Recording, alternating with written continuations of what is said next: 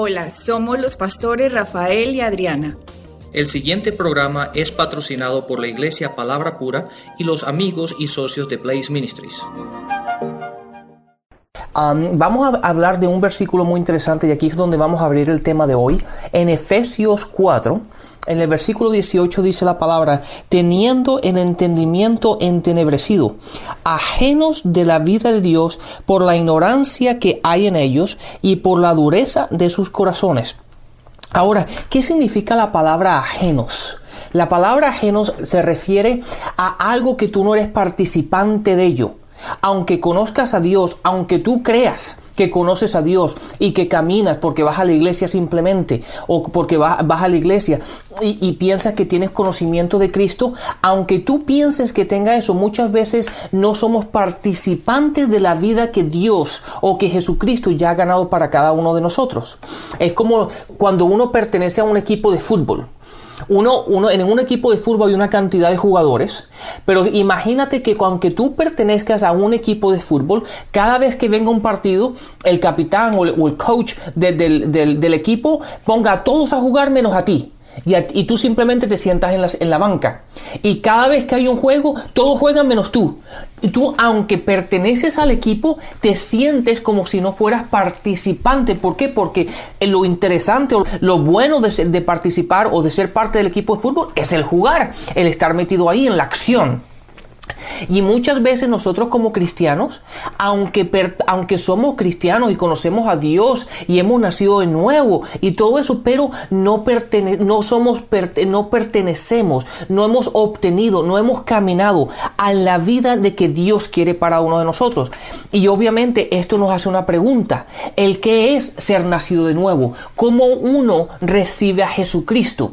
Y eso, Adriano, ¿nos podrías hablar un poquito al respecto de cómo uno puede recibir, ahora que sabemos que Jesucristo vino y que Él se permitió que lo cogieran, el que Él muriera para nosotros, para que lo llevaran a la cruz y, y muriera para ti y para mí y para todos nosotros, si eso lo hizo a Él, eso Él lo permitió. ¿Cuál es la importancia y cómo nosotros podemos recibirlo a Él como nuestro Señor y Salvador? Rafael, Dios dice en las escrituras, dice que Él envió a su Hijo para que ninguno se pierda. ese es el deseo de Dios, que ninguno se pierda. Pero, gracias a Satanás, gracias a que entenebrece el entendimiento, gracias a que monta en este mundo una cantidad de sistema contrario a la palabra de Dios, la gente está creyendo alrededor del mundo que si yo me porto menos mal que el vecino, me voy a salvar. La gente piensa de esa forma porque Satanás les ha entenebrecido el entendimiento. Volvemos al mismo punto. Todo lo que contradiga la palabra de Dios va en contra de Dios. Y si va en contra de Dios, la raíz de ese mal la trajo el Dios de este mundo que es Satanás. Cuando alguien piensa de esa forma, está creyendo que si yo con mi comportamiento soy un estándar más o menos bueno, pues entonces sí, la gente se le puede preguntar a la gente, ¿tú crees que te vas a ir por el cielo? Sí, yo he sido bueno, yo me he portado bien, yo no soy como esos sicarios, yo no soy como esas prostitutas, yo no soy como esos mafiosos, yo no soy como esos ladrones, etcétera, etcétera. Yo solamente he cometido, he robado un poquitico, yo solamente adulteré una vez. Una mentirita, por aquí y por allá. Solo una mentirita. Yo solo me he acostado con cinco novias o cinco novios. Yo no soy como los demás que han hecho toda esa cantidad de cosas. Yo no, yo no he asesinado. Yo solamente hice que mi novia abortara una vez. Entonces, yo no soy un matón. Entonces. Entonces, esa forma de pensar básicamente anularía lo que Cristo hizo por nosotros y los tiene completamente engañados. Y, seguimos caminando como si fuese el Antiguo Testamento. Lo que pasa, Rafael, es que para que una persona se salvara, tendría que ser 100% perfecta. Por eso los del Antiguo Testamento, de hecho, ellos tenían que creer en un redentor. Porque en ellos mismos la ley lo que les estaba mostrando es que, mire, con esta mano de mandamientos más casi mil mandamientos, usted no los va a poder hacer. ¿Por qué no los va a poder hacer? ¿Por qué? Porque la naturaleza pecadora de Adán está en usted. Y si usted no tiene un redentor, esa naturaleza pecadora está. Usted viva en África o en América. Entonces, dice la Biblia que el que haya roto uno, una cosa, rompió absolutamente todo. Entonces la gente cree que como no ha roto todas las cosas, yo no he hecho todo mal, yo solo he hecho un poquitico mal, yo me merezco me merezco salvar, me, merezco si es que hay un cielo, porque esta gente ignorante habla, me merezco salvarme. La persona que habla así desconoce lo que está escrito y lo que está escrito es la verdad. Cuando ellos dicen me merezco salvarme, están ignorando completamente, primero, cuáles son las leyes de este universo. Dios, ¿qué fue lo que hizo? ¿Qué es lo que está pasando en esta tierra? Y está totalmente engañado.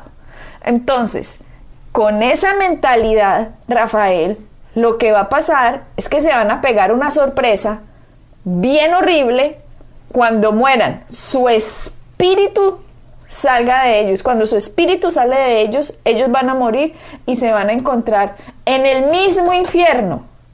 ¿Por qué? Porque nunca aceptaron la solución que había mientras ellos estuvieron con vida.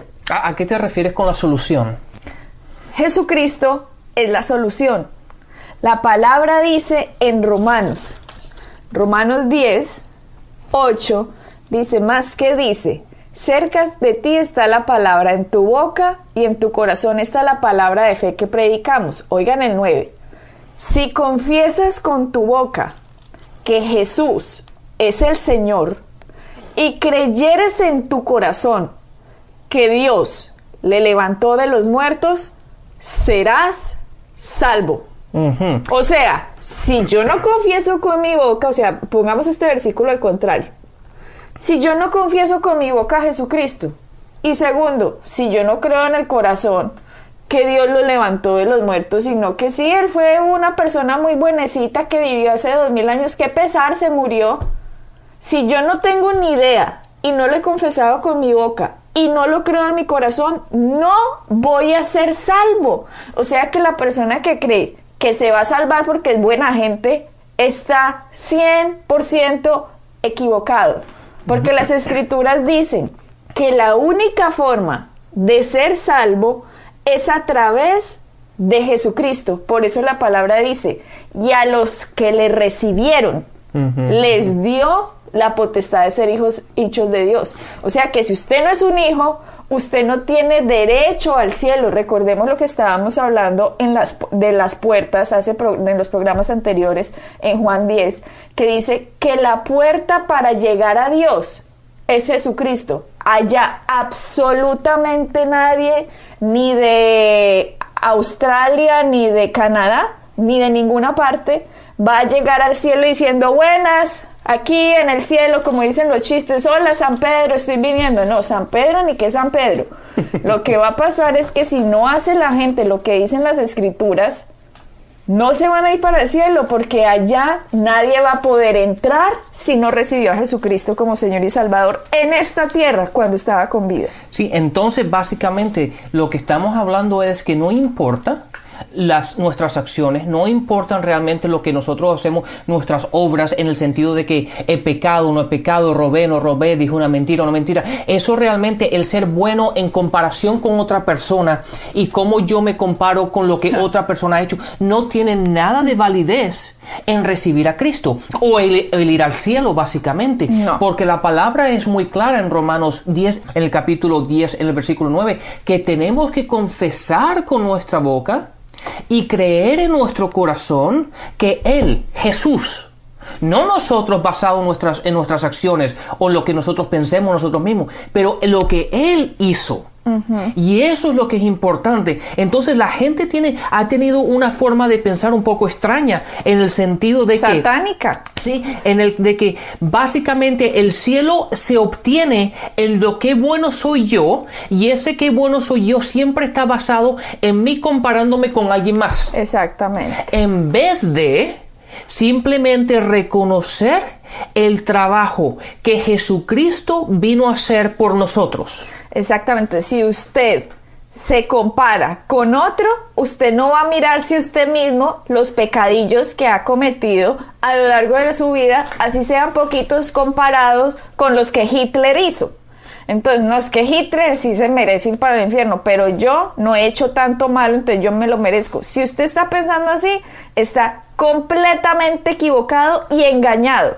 Porque si uno ha hecho algo malo, como la Biblia dice, por cuanto todos pecaron. La Biblia dice, por cuanto todos pecaron y están destituidos de la gloria de Dios. ¿Por qué? Por culpa del primer Adán, todos los seres humanos pecamos por culpa de este Señor. Ahora, si uno reconoce, Señor, yo en mí no he podido ser perfecta, ni perfecto.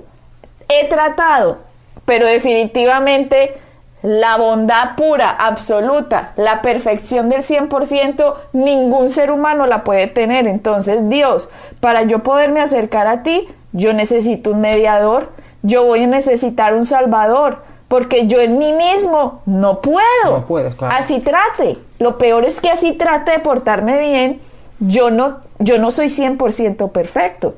Entonces, cuando la gente se aproxima así, cuando la gente dice, oye, sí, en realidad yo no he sido tan mala como otros, o el que ha sido súper malo dirá, no, yo ya no tengo ninguna salvación, yo he sido re malo, yo he sido matón, yo he sido, eh, mejor dicho, he cometido todos los pecados, Dios mío, ¿qué hago? O sea, le cuento que la persona que es más mala esa persona sabe, vea, si Dios a mí no me salva, no hay de otra. Sí, y sabes ¿sabe una cosa, la gente a mí me da risa muchas veces cuando la oyes hablar, porque cuando uno, ellos empiezan a comparar con otras personas y empieza a ver, no, es que yo soy mejor que esta persona, yo no hago tantas cosas malas como otra persona. Generalmente, cuando uno está hablando de otra persona, uno, siempre dice, oye, esa persona cómo falla, esa persona cómo miente, esa persona cómo roba, cómo es que puede hacer eso.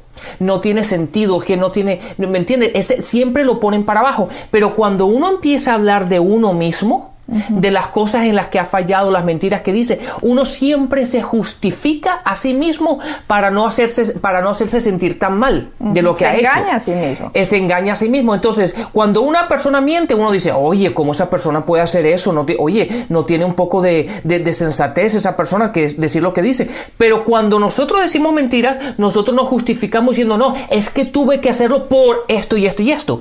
Para hacernos sentir no tan mal como la otra persona. Entonces siempre la, gente busca la forma de justificarse y nosotros no nos podemos justificar a nosotros mismos. El que nos justificó fue Cristo. Exactamente. Y si esto no lo entienden las personas, los que nos están escuchando en este momento, si hay alguno que dice, pues yo no soy tan malo, yo me merezco, le digo, señora, señor, está engañado. Así de sencillo. Y si el que nos está escuchando dice, yo he sido lo peor, es que mejor dicho, yo he hecho de todo y. Usted puede también recibir la salvación. Esto acá no se trata de quién ha cometido menos, quién ha cometido más. Esto se trata de que miremos a Jesucristo, al perfecto, al que murió por mí, al que murió por ti, al que llevó el pecado, al que llevó la maldición, al que llevó la enfermedad, al que llevó la pobreza, al que llevó toda la carga de todo lo malo que había pasado con el primer Adán, lo llevó para que en el que él crea, ahora sí, él es el que justifica, Él es el que salva, Él es el que sana, Él es el que libera, Él es el que prospera. Jesucristo es todo, que lo llena en todo. Entonces, cuando yo ya veo, necesito un Salvador, porque así haya hecho mucho o así haya hecho poquito, he hecho. Y como he hecho, Dios, yo te necesito, ¿qué hago? Entonces Dios, como nos ama tanto, dice, porque tanto amé al mundo envía a mi Hijo Jesucristo para que todo aquel que en Él crea no se pierda, mas tenga vida eterna. Entonces esto no se trata de pecar mucho, poquito, más o menos, porque de hecho Efesios 2 dice, eh, Efesios 2.1, y Él os dio vida a vosotros, o Él les dio vida a ustedes cuando estaban muertos en sus delitos y pecados. O sea, sin importancia si fue una mentira o robé un banco. o maté a mil personas. El pecado es pecado. Cien mil. sí. Exactamente. Me Peca- robé millones. Y eso que la gente tiene que entender, que estamos todos en el mismo bote. Ajá. Esto no es cuestión de que yo estoy más cerca que tú y esto, no, estamos todos en el mismo bote. Sí. Y la única solución es una persona, y esa persona es Jesucristo. Exacto, tenemos que entender que cuando nosotros hemos pecado es porque nos dejamos dirigir por el Dios de este mundo que nos puso esas imaginaciones, que nos puso esos pensamientos y como nosotros no sabíamos cómo renovar la mente porque no había forma de renovar la mente, sino que el hombre y la mujer hacía exactamente lo que pensaba, pues eso hacía. Entonces, como uno hacía exactamente lo que pensaba, Dios sabe que el hombre ha hecho lo que ha hecho por Satanás. Entonces, como Satanás es el que nos tenía en el reino de las tinieblas, Dios a través de Cristo dijo, listo, al que reciba a Cristo se va a pasar, lo paso del reino de las tinieblas al reino de la luz, o sea, lo contrario. ¿Qué pasó con Adán y Eva? Ellos estaban en el reino de la luz, pero cuando ellos decidieron rechazar a Dios y aceptar a Satanás, fue al contrario, pasaron del reino de la luz al reino de las tinieblas. ¿Qué pasó con eso? Toda la raza humana nace en el reino de las tinieblas, a no ser que ahora, recibiendo a Jesucristo, rechazamos a Satanás y aceptamos a Dios. Lo contrario que pasó con Adán y Eva. Y cuando nosotros hacemos eso, Jesucristo ahora sucede lo que se llama el nacer de nuevo. El libro de Tesalonicenses dice que nosotros somos tres partes, espíritu, alma y cuerpo. Tú decías, dejen de decir nosotros somos, Cuerpo, alma y espíritu. tú explicabas eso. Sí, la, la gente, la gente tiene el concepto de que nosotros somos, tenemos, somos un cuerpo, tenemos un alma y somos espi- Sí, y- y- un y espíritu, sí. Pero no, el realmente yo soy espíritu. Yo vivo en este cuerpo y poseo un alma, pero el cuerpo es simplemente un vestido, Un una armadura, un, un- un- Una casa. Una casa. El- la esencia mía, quién soy yo, es espíritu. Por eso la palabra dice que dice, no- no- el- el- nosotros somos tres partes, espíritu, alma y cuerpo. Por eso también dice que cuando el espíritu deja el cuerpo, ya no hay vida en el cuerpo. Miren cómo una persona cuando muere, lo último que suelta es el aliento. su espíritu. Espíritu. Cuando su espíritu sale, el cuerpo, la casita donde estaba, ya no va más. Entonces, lo que sucede aquí es que el hombre está tan concentrado. Nosotros somos carne, nosotros somos lo que sentimos, lo que oímos, lo que vemos. No, ese campo sensorial fue la herencia que nos dejó Adán cuando le falló a Dios y nos hizo caminar por vista y no por fe. Porque Adán y Eva en un inicio ellos caminaban por fe y no por vista.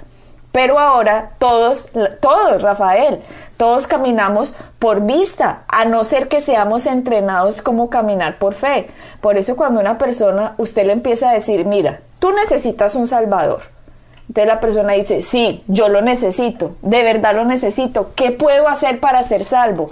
Pues mira, tú no puedes hacer nada como tal, pero ya alguien lo hizo por ti. Él se llama Jesucristo. Hace dos mil años partió la historia. Y lo que hizo fue esto, esto, esto y esto. Entonces esa persona decir, pues mira, yo necesito un Salvador. Yo quiero recibir a Jesucristo porque Dios me amó. Entonces, ¿qué es el primer paso? Si hay alguna persona en este momento escuchándonos en la radio y diciendo, yo necesito un Salvador porque en realidad no lo tengo, muy sencillo, repita después de mí esto que está en las, en, la, en las escrituras. Yo no me estoy inventando eso, esto está en Romanos 10, 8, 9. Vas a confesar lo siguiente, di, Señor, Señor, yo sé que estoy separado de ti, yo sé que estoy separado de ti, pero tú enviaste un Salvador. pero tú enviaste un Salvador. Y ese Salvador Y ese Salvador es Jesucristo. es Jesucristo. Así que yo hoy Así que yo hoy confieso con mi boca confieso con mi boca que Jesús es el Señor. que Jesús es el Señor Yo creo en mi corazón y creo en mi corazón que tú, Dios, que tú, Dios, lo levantaste de los muertos. lo, lo has levantado entre los muertos Y por eso y por eso me has salvado me has salvado de lo que yo de lo que yo me merecía. me merecía. Gracias. Gracias, Padre. Gracias, Padre, porque en este momento soy un hijo de Dios. Usted dirá, wow, ¿esto era todo? ¿Así se empieza? Sí, señor, sí, señora. Y Así se empieza. Así se empieza. Y aquellos que, que- que- hicieron esta oración, si se dan cuenta, en 2 de Corintios, en el capítulo 5, en el versículo 17, dice, de modo que si alguno está en Cristo, nueva criatura es. Las cosas viejas pasaron, he aquí todas las, todos son hechas nuevas. Así es, de ahora en adelante es una vida, una vida llena, Diferente. una vida diferente. Ahora tú y yo podemos empezar a caminar en todo lo que Cristo ha ganado para nosotros. Y des en cuenta que la, la escritura dice, somos una nueva criatura. Todas las cosas viejas ya pasaron. Ya no hay que seguirnos sentirnos culpables de aquello lo que hemos hecho. Simplemente dígale, Dios, perdóname por mis pecados, perdóname por todas las cosas que he hecho. Y deja Y ya y olvídate del pasado. La gente le gusta vivir en el pasado y se olvida de vivir en el presente mirando hacia adelante. Le gusta vivir siempre pensando en todas las cosas que ha hecho. Pero una vez que ahora ya has hecho esta oración, camina sabiendo que el pasado está en el pasado.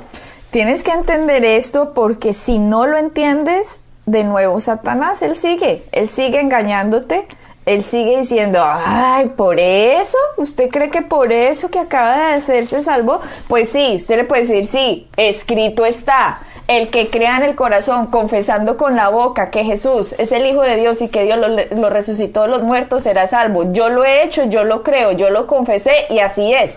Así que no deje que ninguna vocecita, ni en su mente, ni a través de otra personita, venga y le diga a usted algo contrario, porque seguro eso es lo que va a pasar. Esto, esto, Rafael, es la puerta de entrada a las bendiciones que hay en Dios. Si entiendes ese amor, si entiendes que lo que tú hiciste merece un castigo, porque es que en realidad lo que hemos hecho merece un castigo, pero el castigo lo llevó Cristo. Así que yo no tengo por qué pagar lo que otro ya pagó, porque si no, el que lo pagó lo hubiera pagado en vano. Y él, no pagó nada en vano. Si tú no lo crees, fue en vano para ti. Claro, pero claro. para el que lo cree, esa fe hace que esa persona haya nacido de nuevo. Ujú. Sí, mira lo que ahora dice en el, en el mismo capítulo 5, en el versículo 21, ahora dice, el que no conoció pecado, por nosotros lo hizo pecado, para que nosotros fuésemos hechos justicia de Dios en Él. ¿Quién es Él? Jesús. Nosotros somos justificados, somos justos delante de Dios en lo que Cristo hizo por nosotros. Y date cuenta que la palabra dice que somos hechos. Eso significa que en el momento en que tú recibiste a Cristo, tú eres hecho. No es algo que es un proceso que vas a ser justo. Ay, me voy a convertir en la justicia. No. No, no, o algo que tiene un transcurso de seis meses, un año, cinco años, no, no, en el momento que tú recibes a Cristo, estás justificado en Él, en Cristo, porque ahora Dios no te ve a ti por tú lo que has hecho, por lo que eres, Él te ve a ti por medio de lo que Cristo ha hecho por ti y para ti. Exactamente. Por Adán, nosotros todos fuimos hechos pecado. Por eso todos pecamos. Pero ahora, por Cristo, el que lo reciba, somos hechos, Hechos. la justicia. Así que no es por mis méritos que yo pequé, no, fue por los méritos de Adán, del primero que me metió en este rollo. Y ahora no son por mis méritos que yo alcanzo la justicia, no, fue por la bondad de Dios, por lo que hizo con Jesucristo, que yo fui hecha la justicia de Dios en Cristo Jesús. Y tenemos que entender que es ser hecho la justicia de Dios en Cristo Jesús, porque hoy millones, miles de millones de cristianos en el mundo no tienen ni la menor idea ¿Qué significa ser hecho la justicia de, de Dios en Cristo Jesús?